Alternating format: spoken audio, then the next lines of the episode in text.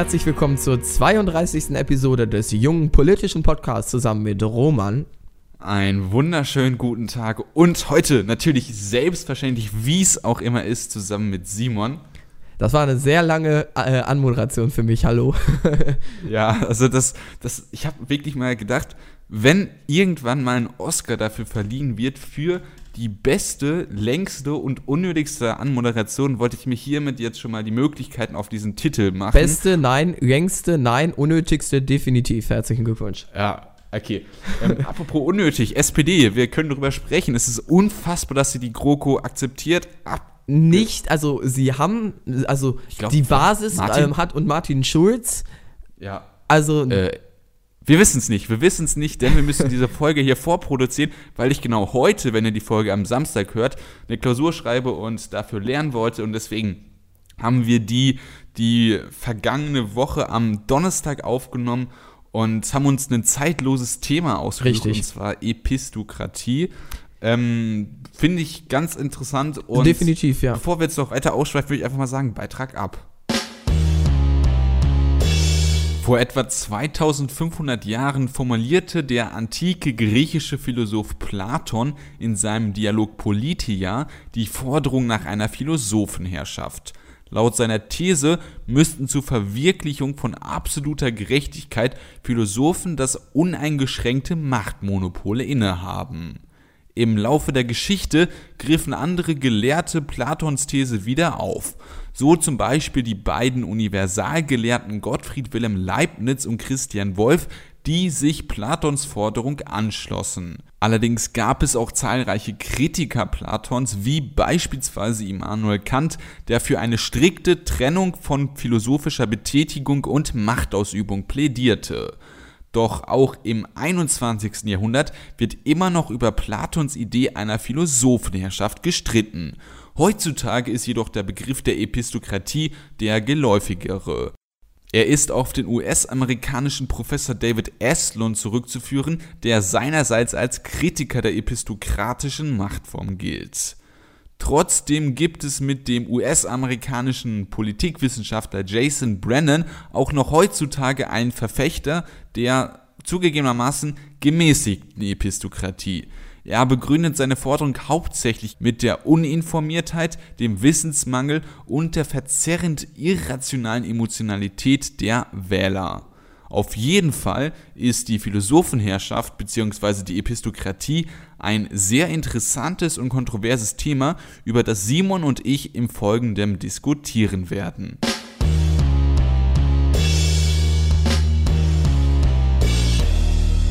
Idee zu dem Thema ist mir gekommen und ich habe es einfach mal vorgeschlagen. Ähm, Hintergrund ist folgender. Ich lese aktuell ein Buch zu dieser Thematik, halt eben genau von Jason Brennan, den ich halt auch im Beitrag erwähnt hatte.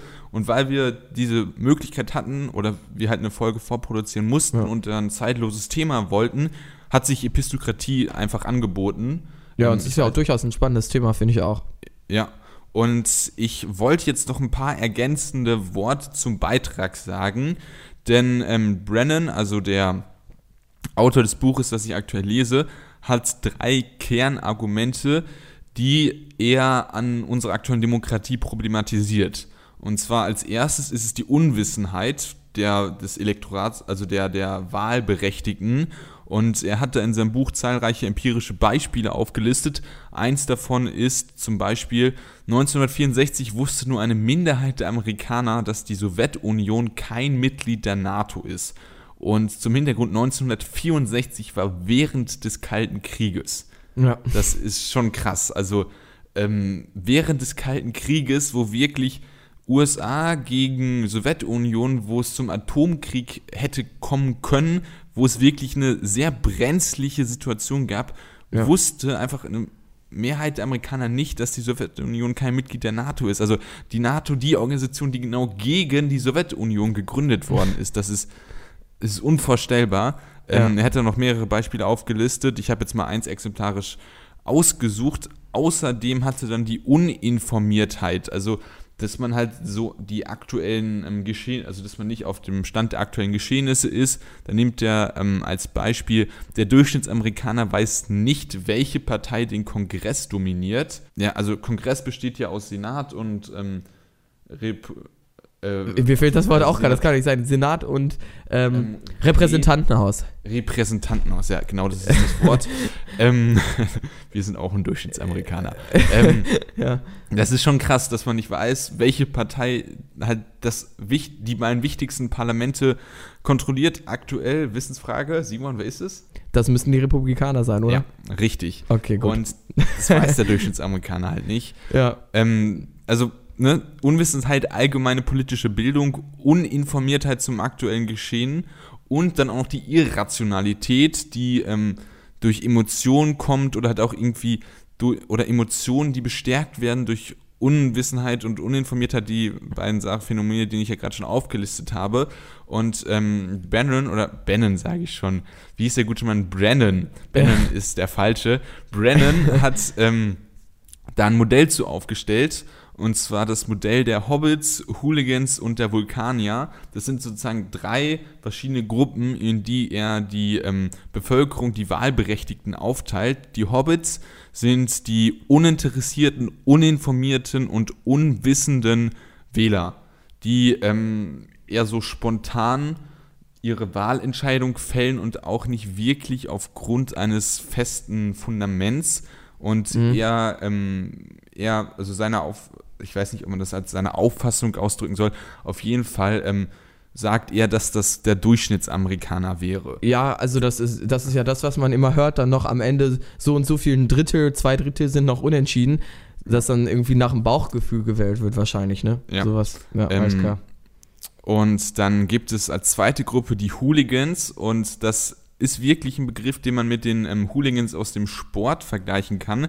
Das sind nämlich Leute, die eine dominante Weltansicht haben, ähm, auch politisch interessiert, informiert und wissend sind, aber die halt aufgrund ihrer dominanten Weltansicht die, ähm, die, ähm, ja, die Wahrnehmung von Fakten und Argumenten verzerren. Das heißt, ja, wobei das ist ja relativ normal. Biologiefakt, dass unser Gehirn tatsächlich sozusagen, um unsere Identität zu schützen, ähm, dass wir eher aufnahmefähig sind für ähm, Fakten, die unsere Meinung bestärken, als umgekehrt. Also da sollte man tatsächlich ja. immer drauf achten. Also diese Verzerrung, das ist ja wirklich wissenschaftlich nachgewiesen, dass es genau. das gibt. Also eher als Linker, dass man dann eher die Fakten und Argumente ähm, höher gewichtet als die, die halt die eigene Meinung dann kritisieren oder widerlegen würden. Ja. Denn ähm, es gibt noch eine dritte Gruppe, die allerdings eine, ähm, eine, eine utopische Gruppe ist. Das ist der sachlich die sachlich nüchterne Person. Ähm, die wird Vulkanier genannt und ist halt an Spock aus Star Trek angelehnt. Das ist halt eine ähm, interessierte, informierte und wissende Person oder Wähler, der sachlich nüchtern je von, ähm, von Thema abhängig ähm, die Entscheidung treffen kann. Also und der Homo economicus der äh, Philosophie. Ja, wenn man so will, kann man das sagen. Und ähm, die Sache ist halt, das ist wirklich eine utopische Person. Allerdings ist das vor allem der Kernkritikpunkt von Brennan, dass eine Demokratie wenn sie funktionieren sollte, in ihrer Bevölkerung nur Vulkanier haben dürfte, damit gute Entscheidungen durch die Demokratie getroffen werden, also sprich gute Outcomes. Und weil das halt einfach faktisch nicht so ist, weil man eher Hobbit oder eher, Hooligan ist und ähm, es zwar Leute gibt, die sehr, sehr nah drankommen, Vulkanier zu sein, aber diese Utopie nie ganz erfüllen werden, weil es einfach konträr, konträr zum Menschsein ist, wie Simon ja schon gesagt hat, ähm, ist das halt eine Kritik an der Demokratie.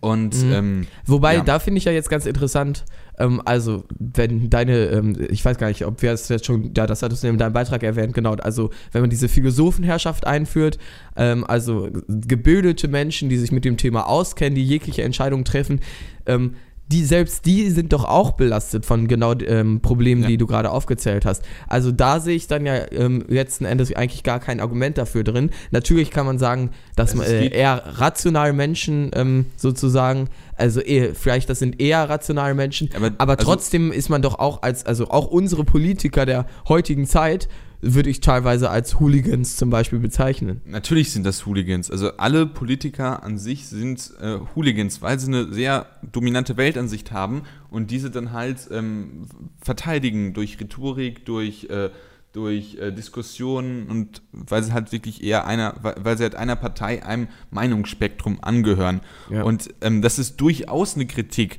weil es gibt, wie gesagt, das Ziel sollte sein, dass eine Demokratie nur aus Vulkaniern besteht, aber die Möglichkeit, überhaupt in Richtung Vulkanier zu kommen, ist ja, dass man dieses grundlegende ähm, politische Wissen und dieses grundlegende poli- politische Interesse hat, was die Hobbits ja genau nicht haben. Und äh, wenn dieser Hobbit-Anteil zu groß wird, dann wird, die, ähm, wird der Outcome der demokratischen Entscheidung noch viel schlechter, weshalb man halt Leuten, die so nah wie möglich an Vulkanier dring sind oder an dieser Utopie der Vulkanier dran sind, dass man halt ähm, die anders in der Epo Epistokratie bewertet. Wie, das werde ich gleich erklären, aber das ist halt diese Grundannahme, dass man Ja. sozusagen die Leute, die eher rationale Entscheidungen treffen, dass man deren ähm, Ansicht dann höher, höher wertet, gewichtet in, diesem, in dieser Staatsform. Das klingt jetzt äh, natürlich erstmal ganz gut, aber ich versuche mir das, mir das jetzt auf praktischer Ebene vorzustellen. Und sage ich mal, wer sucht denn diese Leute aus? ja, Also und, werden die ähm, auch gewählt dann wieder, dann sind wir wieder das da, wo wir am Anfang so- sind. Dann wären wir wieder am Anfang und deswegen ähm, werde ich jetzt erstmal die verschiedenen Modelle der Epistokratie vorstellen, die Brennan auch Okay. ähm, ja, in seinem Buch äh, vorgestellt hat. Also er hat fünf genommen, ich habe äh, fünf vorgestellt, ich habe jetzt aber nur vier vorgenommen, weil das fünfte, ähm, das ist ähm, zu utopisch, als dass man da überhaupt drüber Okay. diskutieren sollte. Ähm, als erstes gibt es die Restriktionen. Restriktionen. Das heißt, von Grund auf hat, also das ist das erste Modell, von Grund auf hat keine Person ein Wahlrecht. So dieses aktive und passive Wahlrecht, also jemanden zu wählen und sich aufstellen zu lassen, um gewählt zu werden, muss durch den, das Bestehen eines Testes erworben werden. Ein Das ist- Wahlführerschein sozusagen. Ja, ein Wahlführerschein, so könnte man das vorstellen. Das ist das erste Modell. Das ähm, Warte, ich würde sagen, sollen wir das, äh, wenn, ähm, sollen wir das nicht jetzt Stück für Stück dann diskutieren, ein bisschen? Weil sonst äh, muss man sich jetzt so viel auf einmal merken, oder willst du das anders machen? Ja, okay, dann machen wir das so. Okay. Also fangen wir mit den ähm, Restriktionen an. Das finde ich äh, schon relativ schwierig, weil man muss sich ja überlegen, also ich, ich, spreche jetzt immer vom Wahlführerschein sozusagen, ähm, wer überlegt sich die Fragen und nach welchen Kriterien werden die Fragen ausgesucht? Also allein da gibt es ja schon wieder Konflikte und ich finde nicht, dass man sagen kann, objektiv, diese Frage ist eine Voraussetzung äh, und diese Frage ist mehr Voraussetzung, um wählen zu können, als diese Frage wiederum. Also, Also, ich verstehe, ich verstehe ein Problem, dass man die Fragen so wählt, dass ähm, die Leute aus einem politischen Spektrum, das einem persönlich näher liegt, dann Zum eher Beispiel. zugelassen werden zu wählen. So, ähm, ganz hundertprozentig, ähm, ganz hundertprozentig, äh, ähm, ganz hundertprozentig wird man das nicht verhindern können, aber es gibt ja die Möglichkeit, dass man zum Beispiel sagt, wir nehmen einfach von allen deutschen Universitäten die Politikprofessoren, einfach als ein Beispiel.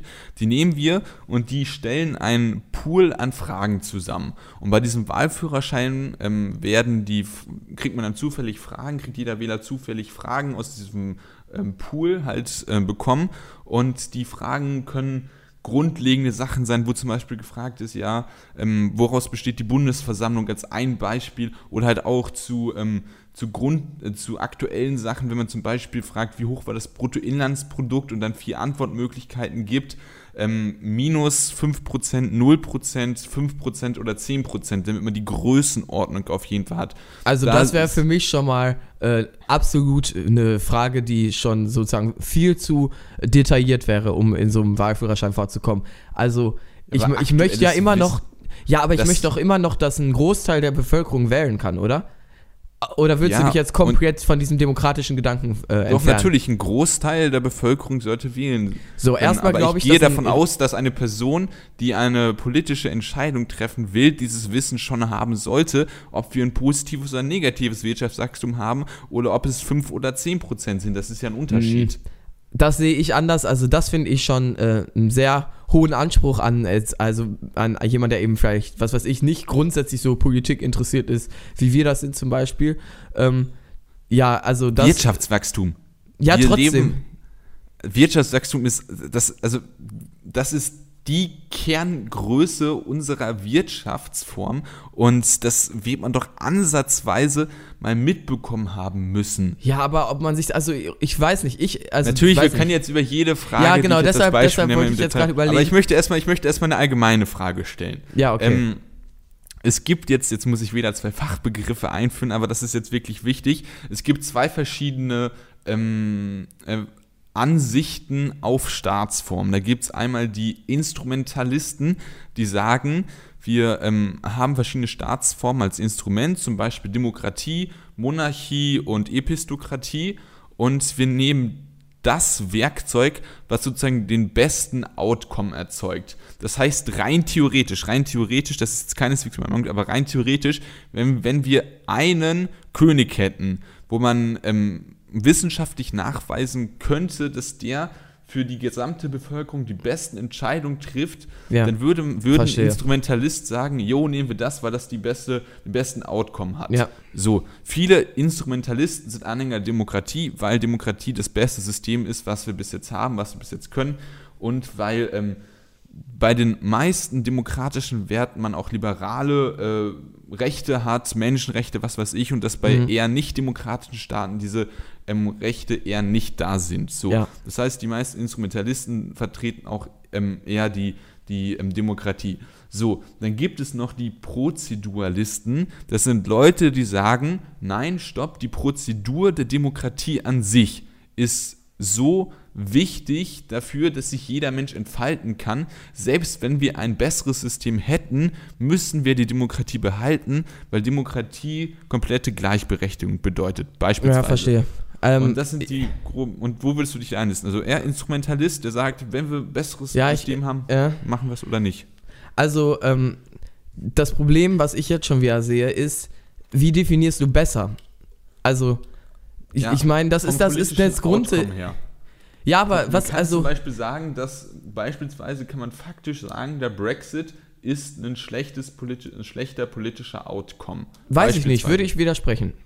Ka- Würdest dass man das objektiv sagen kann, weil ähm, Du kannst es geht ja nicht nur um wirtschaftlich wirtschaftlich, ja, aber es geht auch nicht nur um wirtschaftliche Aspekte beim Brexit. Es gibt Menschen sozusagen, die sich nicht mit der EU identifizieren können äh, und denen ihr Nationalstaat persönlich am Herzen liegt und für den ist der Brexit Was hat denn ein Vorteil, was hat ein Nationalstaat denn für einen faktischen Vorteil? Also für uns beide kein, weil wir nicht nationalstaatlich denken, aber für einen Nationalstaatler Ja. allein äh, so identifizierbares. Sagt, ich fühle, ich will Nationalstaat, weil ich mich dann besser fühle. Das ist doch kein faktisches Argument. Wenn man sagt, Mhm. Na, aber äh, darum geht es doch auch. Also wenn wir um, wir, wir sprechen doch um das, äh, über das Leben der Bevölkerung und wenn die Bevölkerung sagt, ich fühle mich am wohlsten in einem der Nationalstaat. politische Outcome ist das beste Ergebnis für, die Kollektiv, für das Kollektiv der Bevölkerung im politischen Prozess. Ja, aber wenn das Kollektiv der Bevölkerung sich am wohlsten fühlt, wenn es eine keine große europäische nicht, Regierung nicht gibt. um Wohlfühlen, sondern um, äh, um ein gutes System haben, in dem man sich gut, das Zusammenleben gut entwickelt. Das aber ja äh, vielleicht, aber ein gutes Gefühl hilft doch auch bei der guten Entwicklung des Zusammenlebens. Also weißt ist- du, was also- ich meine? Ich finde, Ja, man kann weiß, besser nicht so einfach klar sagen. So, deshalb würde ich sagen, jetzt um deine Frage zu beantworten, dass Man ich kann auf jeden Fall. Prozeduralist man kann bin. Auch sagen, man kann sagen, der Irakkrieg beispielsweise war ein falsches, äh, hatte, war ein schlechter politischer Outcome. Weil man hatte das Ziel, Terrorismus zu bekämpfen und man hat dadurch Terrorismus nicht bekämpft, sondern Terrorismus bestärkt. Gut, ich ähm, stimme dir folgendermaßen zu, dass wenn man ein Ziel formuliert vorher und das Ziel nicht eingehalten wird, dann kann man was- sagen, okay, das Ziel ist gescheitert. Ja, okay, ja. Aber selbst beim. Irakkrieg und kann man ja Ziel, sagen- Das Ziel, das Ziel beim Brexit von den ganzen Leuten, die Leave gesagt haben, war, wir wollen den Brexit, weil wir in der EU so viele Beiträge bezahlen müssen und weil wir das ganze Geld, was wir sparen, dann in unser Medizinsystem, unser Sozialsystem Das wurde in den können. Diskussionen von den, Leu äh, von den ähm, Leuten auf den Podien sozusagen immer gesagt, aber ich glaube, dass der Großteil sozusagen der äh, Brexit-Voter, also die für den Brexit gestimmt haben, von den Menschen, das gemacht hat, weil die, die ein Gefühl hatten, dass sie durch Europa nicht ordentlich vertreten werden und dass sie das Gefühl. Loswerden wollten. Gefühl ist kein Argument. Gefühl ist kein gut, Argument, wenn wir in einer sachlichen Debatte äh, sind über ein Nein, sachliches Gefühl Thema. Aber wenn es um die Gestaltung des menschlichen Lebens geht, ist das Gefühl, äh, finde ich, sogar ein wichtiger Aspekt. Also, Deshalb, ich würde sagen, ich bin Prozeduralist, weil ich es schon anmaßend finde, überhaupt ein, das, die beste Lösung immer definieren zu wollen. Und ich sage, dass allein weil das nicht funktioniert, die Demokratie immer das beste System ist. aber okay, man kann sagen, wir können sagen, eine Monarchie, eine Monarchie hat einen schlechteren politischen Outcome als eine Demokratie in dem, was wir bis jetzt erlebt haben auf dieser Welt. Ja, das kann man so sagen. Empirisch messen. So, und dann konnte man das empirisch Na, wobei, messen. ja, Weil, Schwierig, weil, weil halt bei demokratischen Staaten man diese, wie ich schon gesagt habe, diese liberalen äh, Rechte eher hat, weil das eher korreliert, eine positive Korrelation hat und bei, äh, bei nicht-demokratischen Staaten wie in der Monarchie das eher nicht. So. ja, ich überlege jetzt aber sagen, gerade zum Beispiel. Outcome. Ja, aber zum Beispiel Kaiser Augustus äh, im alten Rom, das, die, die, man spricht immer vom goldenen Zeitalter des Kaiser Augustus, der so, ne? Weißt du, was jetzt, ich meine? Jetzt, ja, jetzt, jetzt muss ich mir ein klein wenig wieder widersprechen, um mir selber recht zu geben. ähm, natürlich, natürlich muss man das alles zeitgeschichtlich einordnen, ne?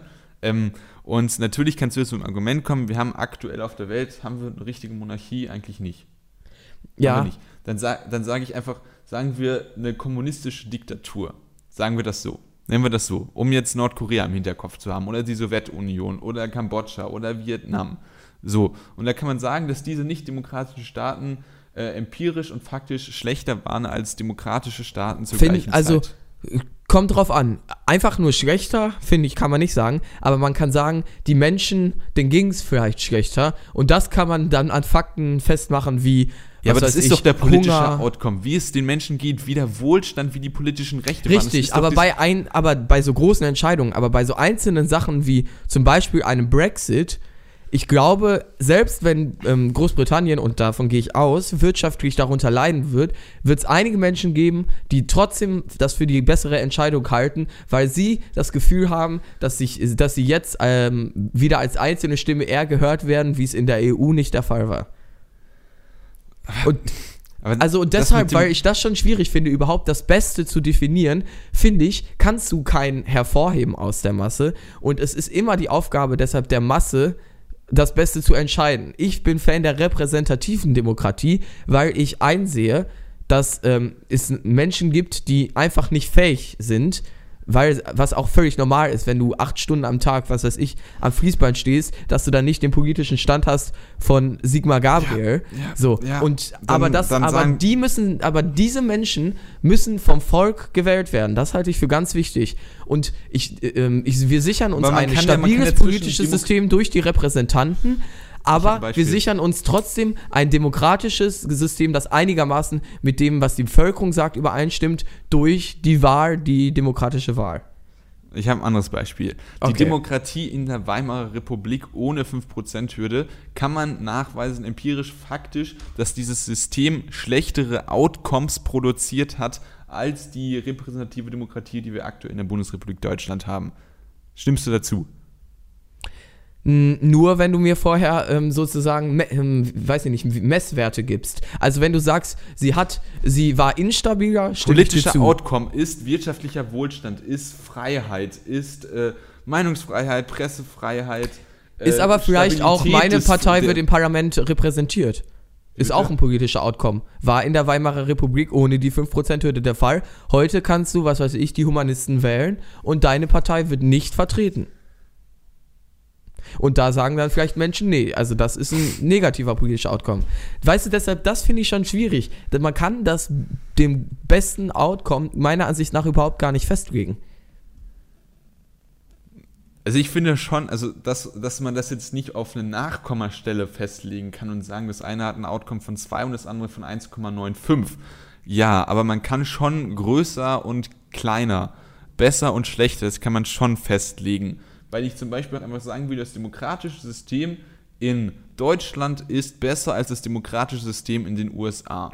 So, warum? Ja, ja, dann frage ich jetzt mal warum, weil dann dem würde ich so als diese Aussage, sage ich mal, einfach nur mit dem ist besser als das andere, würde ich sagen, kann, würde ich hat einen besseren politischen Outcome, weil du in den USA zwei Großparteien hast, die sich immer wieder gegenseitig äh, äh, ja die nicht zusammenarbeiten, sondern sich immer nur gegenseitig widersprechen. Dafür gibt es da keine Probleme mit Koalitionsbildung, wie wir es in Deutschland gerade erleben. Ja, das Siehst du, also man kann es immer aus mehreren Perspektiven sehen. Ich, ich würde dir grundsätzlich aus meiner politischen Perspektive zustimmen, aber das generell für alle Menschen sagen zu können, halte ich für anmaßend ich kann, also ich wirklich, ich bin ganz, man kann ganz klar sagen, dass es Systeme gibt, die schlechter sind als andere. Man kann ganz genau sagen, dass es Systeme gibt, die besser sind als andere vom politischen Outcome. Der politische Punkten. Outcome ist halt charakterisiert durch Wohlfahrt, durch Freiheit, durch äh, Sicherheit, Stabilität, äh, äh, was weiß ich, alles Mögliche, Polizei. Ähm, das sind alles Sachen, wo man meiner Meinung nach einen politischen Outcome eines Systems und ähm, politischen Outcome von der entscheidenden Instanz messen kann. Ja, so, aber guck mal, dann sage ich jetzt einmal nicht, ganz kurz, einmal muss ich ganz kurz noch einwerfen, wenn du jetzt sagst, also du weißt das, du hast jetzt aufgezählt zum Beispiel Wirtschaft und Freiheit. Für den einen ist die Freiheit ähm, in einer Gesellschaft wichtiger als der Wohlstand. Äh, Wohlstand. Genau, ist die Freiheit wichtiger als der ähm, Wohlstand. Für den anderen ist, der, äh, ist ein ordentlicher Wohlstand wichtiger als die weißt Freiheit. Was ich mit Wohlstand meine? Ich meine Wohlstand, die Situation, die wir, die wir hier haben, oder die Wohlstandssituation, die man in Nordkorea hat, wo die Leute verhungern und verrecken. Das ja, ist richtig, aber, Wohlstand. Ja, aber wir, wenn du jetzt Wohlstand, ähm, deutsches System versus amerikanisches System sagen würdest, dann würdest du sagen, wo ist es besser? Vom Wohlstand? Ja. Weil du es meinst, kann man ja objektiv sagen. Das ist, das ist eine Situation, wo es halt auf diese Kommastellen ankommt und wo ich sage, also Wohlstand, woran kann man das messen? Man kann es am, äh, es gibt mehrere Index, es gibt den äh, Human Development Index, das, das ist zum Beispiel BIP. eine Messzahl. Genau, zum Beispiel auch das BIP. Das äh, Bruttoinlandsprodukt als Wohlstandsindikator, das kann man ja ganz eindeutig anzweifeln. Also man kann alle diese ja Sachen anzweifeln. Und deshalb, ja, und deshalb finde ich das schwierig.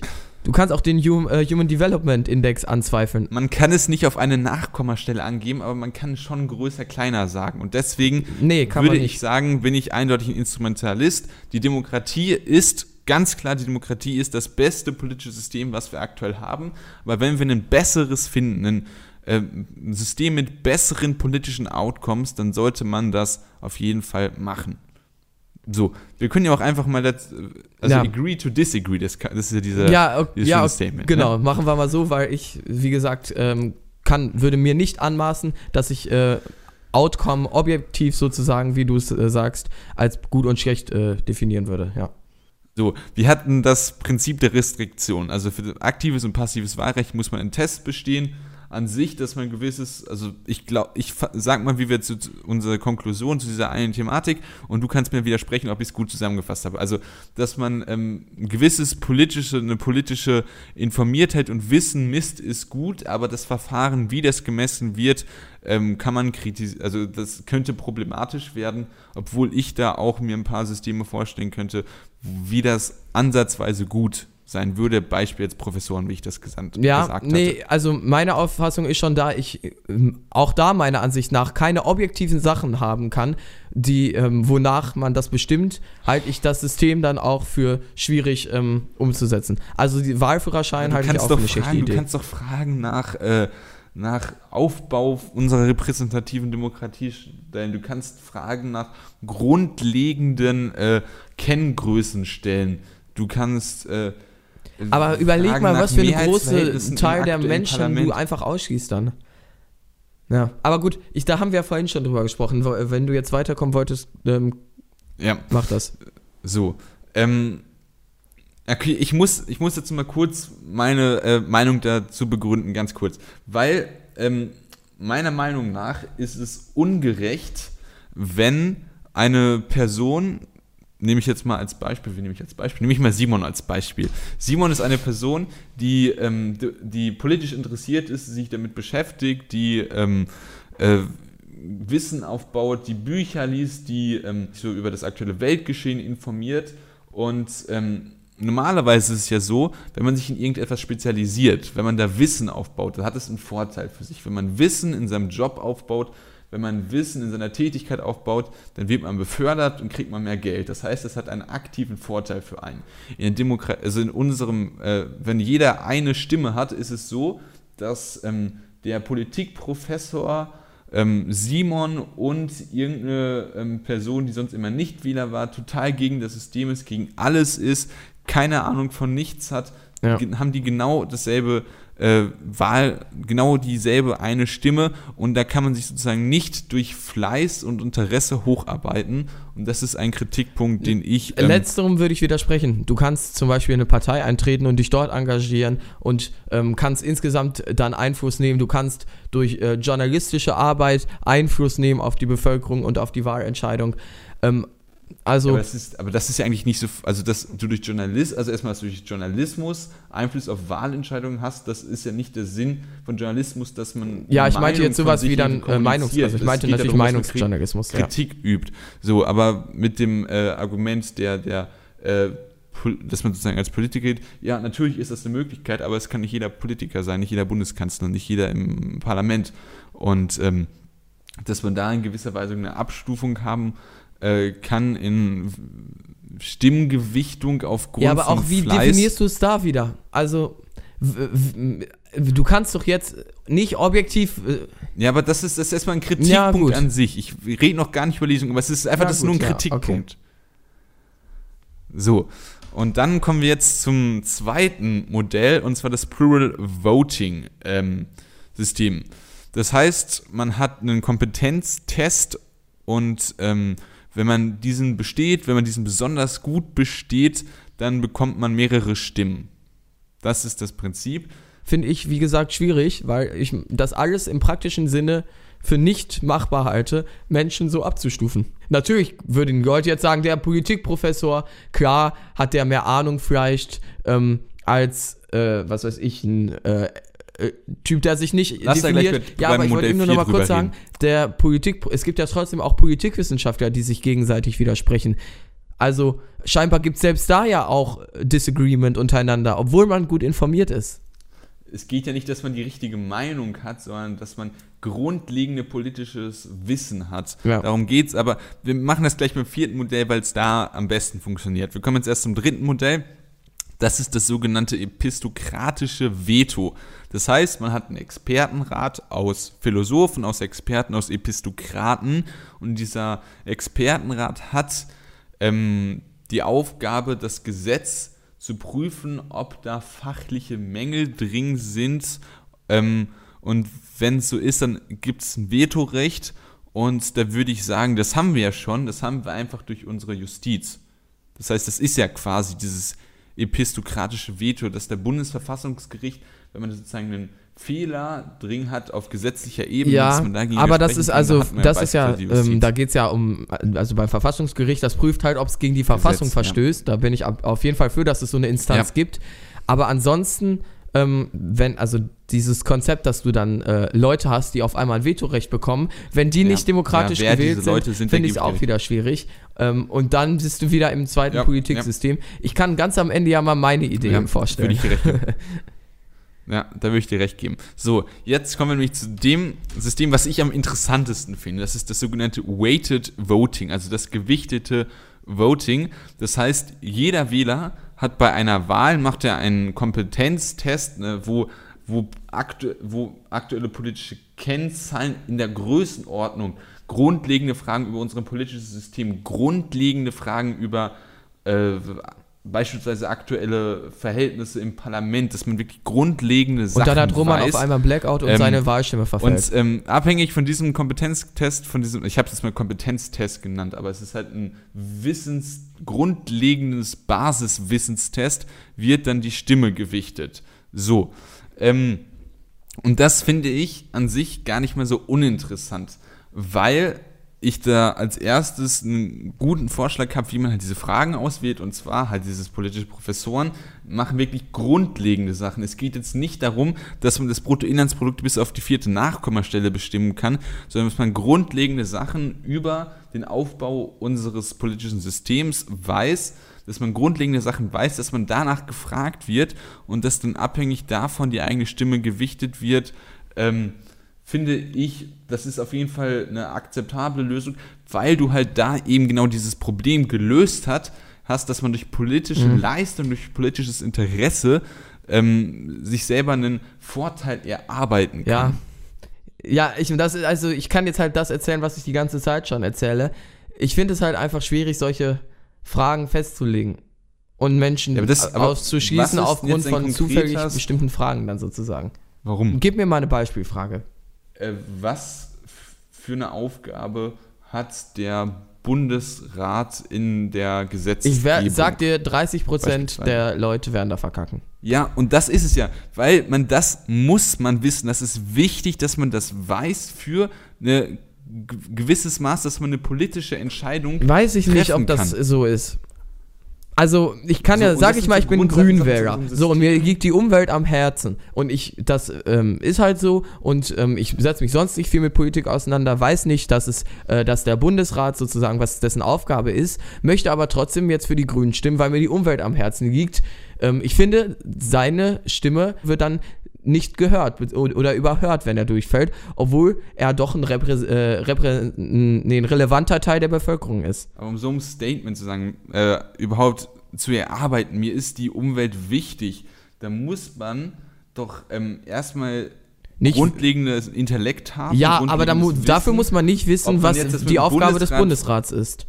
So, ähm, aber dafür ist es dann zum Beispiel notwendig zu wissen, ob, ähm, was nehme ich denn jetzt als Beispiel, äh, grundlegende Sachen zu wissen, ähm, Beispiel, Beispiel, Beispiel, das ist wie eine Situation, wo mir kein konkretes Beispiel einfällt. Natürlich, Bundesrat ist nicht wichtig, aber trotzdem bin ich der Meinung, dass jeder erwachsene Mensch über 18 Jahre wissen sollte, was der Bundesrat macht. Absolut deine Sonst Meinung. Aber das äh, finde ich trotzdem nicht ein Kriterium, Leute für die Wahl auszuschließen. Aber also ich finde, du widersprichst dir da selber. Nee, ich, ich wünschte, jeder, und ich finde das auch wichtig, dass jeder ja, das, das weiß, jeder erwachsene dass, Mensch. Dass, dass man eine qualifizierte Meinung sich bilden kann. Es geht nicht darum, welche Meinung man sich bildet, sondern dass man sich eine Meinung bildet, dass man da ganz grundlegende Sachen weiß. Ja, das aber ist doch wirklich da, Also, aber du sagst es ganz grundlegende Sachen, dann nimmst, nennst du mir jetzt das Beispiel vom Bundesrat und ich finde, dass es, also an meinem Beispiel gerade, dass eben auch dieser, diese Person, der die Umwelt am Herzen liegt, dass auch die einen relevanten Einfluss haben sollte auf unser politisches ja, System, weil, er Mitglied, man, weil sie Mitglied davon ist. Dass man für diese Meinung ähm, für dieses Statement, auch wenn es jetzt ähm, fachlich nichts miteinander zu tun hat, dass man das trotzdem wissen sollen. Sollte, sollte. ja, aber muss, nein, finde ich nicht. Doch, man muss das wissen. Nee. Man muss wissen, was da. Natürlich, sonst.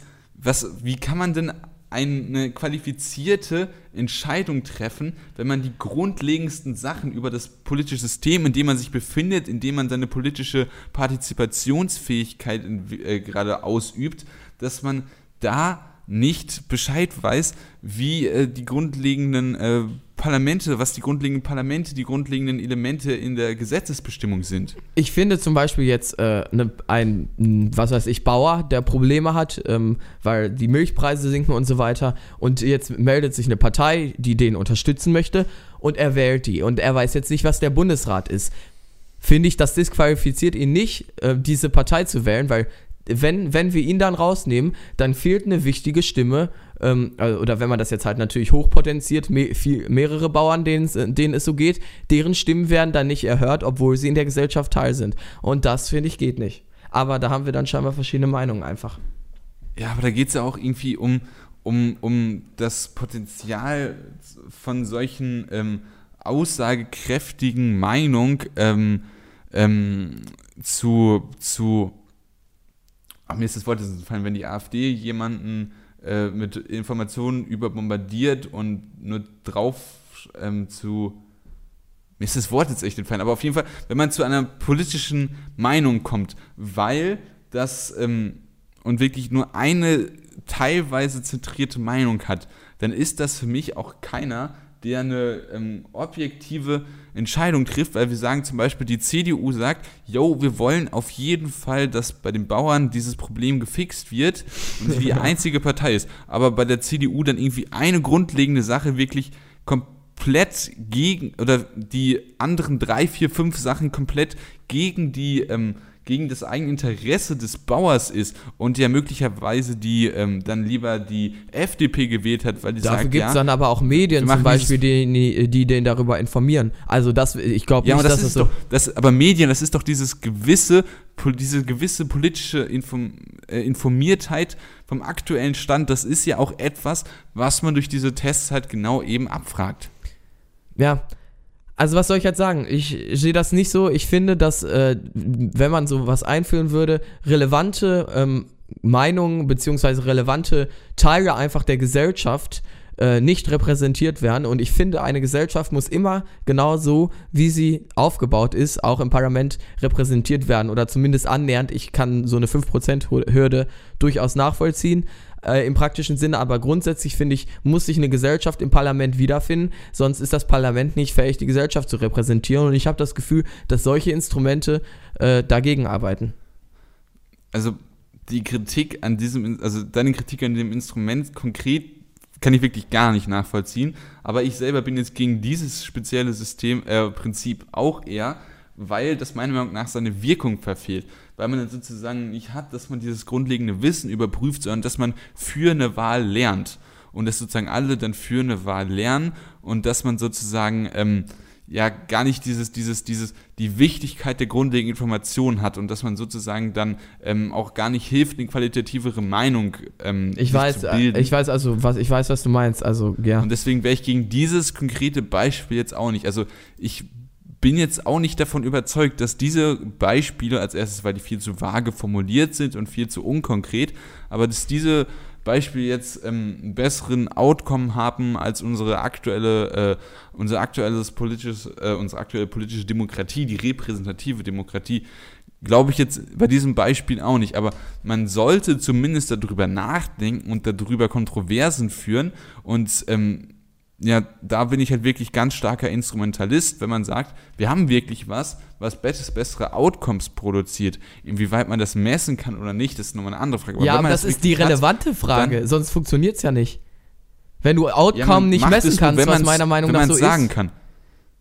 Also es gibt für mich Systeme, wo man, wo man sagen kann, das ist eindeutig besser als das andere. Und dann gibt es welche, wo man sagt, ja, vielleicht ist das eine besser als das andere, aber ich kann es nicht genau sagen. Und dann ist das für mich auch als Instrumentalisten noch nicht äh, ausreichend genug, äh, genug. Es geht wirklich darum, dass man das klar sagen kann, dass man das eine System hat, was äh, bessere Outcomes produziert und ja. Ja, wie gesagt, da haben wir ja vorhin schon drüber diskutiert. Das finde ich, wie gesagt, schwierig. Ich finde, ich kann, wir können ja, also ich kann ja mal über so sagen, was ich, wie ich das Problem der aktuellen Demokratie bekämpfen würde, weil ich auch sehe, dass so Irrationalität, sage ich mal, wie ich das jetzt nenne, oder Emotionalität in politischen Entscheidungen ein sehr erhebliches Problem darstellt. Donald Trump ist wirklich nur aufgrund seiner emotionalen Reden beziehungsweise seiner emotionalen Punkte, die er in den Menschen angespielt hat, Präsident geworden. Keiner kann mir erzählen, dass er ernsthaft Donald Trump wegen rationaler politischer Politik äh, gewählt hat. Vielleicht, ich lasse vielleicht noch durchgehen, weil ich nicht Hillary Clinton wollte, auch wenn ich das überhaupt nicht nachvollziehen kann.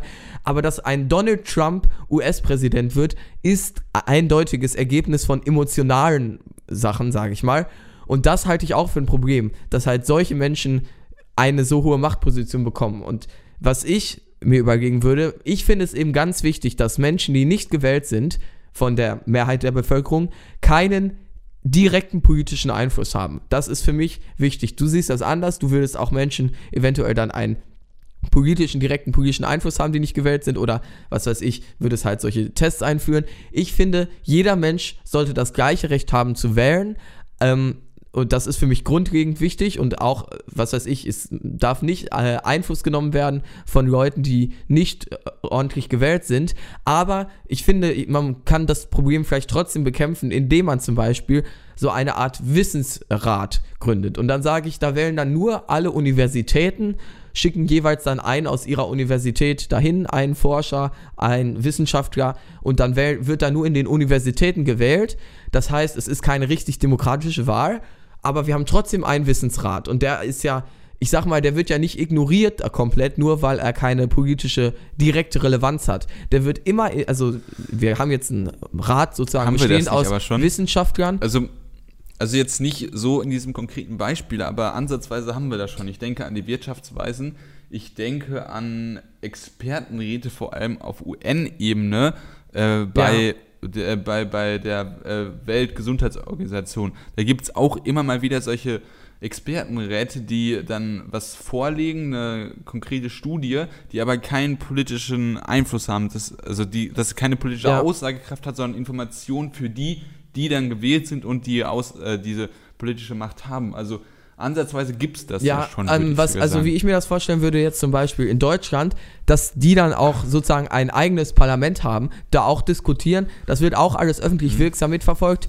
die äh, dann, was weiß ich, ein Vertreter von denen, das habe ich, ich habe das jetzt noch nicht so mir groß als durchdacht, aber der hält dann vielleicht auch, darf sogar eine Rede im Bundestag halten, sie, er hat halt keinen politischen Einfluss, aber er darf eine Rede halten und er darf erklären als Vertreter der Wissenschaft, warum er dieses Gesetz ähm, was, ob das praktisch gesehen sozusagen einen großen Fehler hat oder nicht. Und wenn da, sage ich mal, die Wissenschaft kollektiv gegen so ein Gesetz ist, dann und wird das medial und auch bei den Menschen wirklich eine große Aufmerksamkeit erzeugen. Und ich glaube, dass man so solche Dinge eventuell verhindern kann, wenn sozusagen ein dann, Philosophenrat ein- und ein Wissenschaftsrat immer dann darüber debattieren und dann jeweils nochmal ähm, das alles beurteilen und das medial verfolgt wird, setze ich darauf, dass das auch einen Einfluss auf die äh, Wahl von der Bevölkerung bei der nächsten Wahl ist. Wenn jetzt sozusagen ähm, Donald Trump bei, also, oder was weiß ich, die AfD jetzt ein Gesetz, also das funktioniert jetzt halt nicht, aber wenn die AfD irgendwann mal groß dran sein würde und einen Gesetzesvorschlag abliefern würde, der handwerklich komplett falsch ist und dann auseinandergenommen werden würde von äh, der Wissenschaft, glaube ich, dass das einigen Menschen zu denken geben würde. Aber was ist dann, wenn man bei diesem Wissenschaftsrat einen Professor drin hat? Und ähm, ich kann jetzt in den USA kein konkretes Beispiel geben, aber ich bin mir relativ sicher, ähm, dass es in den USA einen Professor gibt, der den Klimawandel leugnet. Der muss ja erstmal von seiner Uni komplett gewählt worden sein. Und wenn er das ist, Ja, dann ist er wenn eine, man eine Universität, man hat eine Universität, die wirklich AfD-nah ist, sagen wir es mal Ja, so. gut, dann ist er eine Ähm, rele relevante Stimme. Wenn es eine ganze Universität gibt, die das anders sieht, dann finde ich auch wichtig, dass der auch in dem Expertenrat sozusagen Teil ist. Weil dann gibt es ja scheinbar wirklich, also bei einem Thema, wenn es das so ist, gibt es ja scheinbar wirklich Zweifel. Und wenn es eben dann nur ein einziger ist, ist sein Einfluss ja auch wieder geringer. Okay. Ja, also ich finde das Prinzip auf jeden Fall interessant und ich glaube, dass wir es halt wirklich in gewisser Art und Weise schon haben. Ähm, Wirtschaftsweisen ist jetzt vielleicht, ein, also ist ein Beispiel jetzt vielleicht nicht das Beste, aber vor allem diese Expertengremien auf UN-Ebene finde ich ein sehr gutes Beispiel und dass man das so macht, dass, äh, dass da irgendwie, ja, das fände ich nicht schlecht und also die Richtung, in die dein Vorschlag geht, ist, finde ich interessant. Ich würde den Philosophenrat und den Wissenschaftsrat sozusagen direkt neben dem Bundestag auch noch stellen. So, weißt du, dann, dann das sind alles dann Teile, offizielle Teile der Politik. Die haben halt nur keinen direkten Einfluss, aber sie werden wahrgenommen als wirklich relevante Kraft sozusagen. ja, also interessanter Vorschlag. Konkret die Umsetzung würde ich was anders machen, aber Ja, da habe ich jetzt auch noch nicht so interessant. viel Gedanken mit zu gemacht, ja. Ja. Gut, dann würde ich sagen, kommen wir zum Ende dieser Spezialausgabe Epistokratie. Ich weiß gar nicht, wie ich es am Ende nennen werde. Philosophenrat, äh, Rat, Epistokratie. Nee, wie hast du es gesagt? Philosophenherrschaft oder so? äh, Philosophenherrschaft oder was weiß ich, Roman hat recht, das könnte wäre auch ein guter Folgentitel.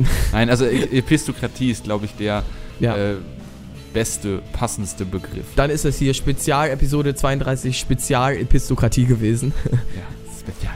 Ja. Ähm, ihr könnt sehr gerne, wenn ihr eure Meinung auch mal rausschreien wollt, wie Simon und ich das getan haben, ähm, könnt ihr sehr gerne kommentieren, einfach auf den Link in der Beschreibung ähm, drücken oder wenn ihr oldschool seid, könnt ihr einfach, einfach auch einfach jupopodcast.wordpress.com in eure ähm, Suchleiste eures Browsers eingeben. Ah, viel zu kompliziert, kriegt einfach auf den Link. Das ist viel einfacher. Ja, Und auf Twitter folgen, ganz wichtig. At Jupo Podcast auf Twitter folgen. Ihr könnt uns auch auf iTunes bewerten. Und ansonsten gehen wir euch jetzt nicht länger auf die Nerven. Das ging ja doch ein bisschen länger. War jetzt vielleicht ein etwas anderes Thema. Aber ich fand, es war durchaus interessant, da auch mal mit Roman drüber zu sprechen. Vor allem, wenn man jetzt auch Ja. verschiedene Ansichten hat. Wir sehen euch Ja. dann in der nächsten aktuellen Episode dann wieder. Also die nächste ist direkt wieder ab, äh, aktuell, wenn nicht äh, alles schief läuft. Episode 33. Bis dahin. Ciao. Tschüssken.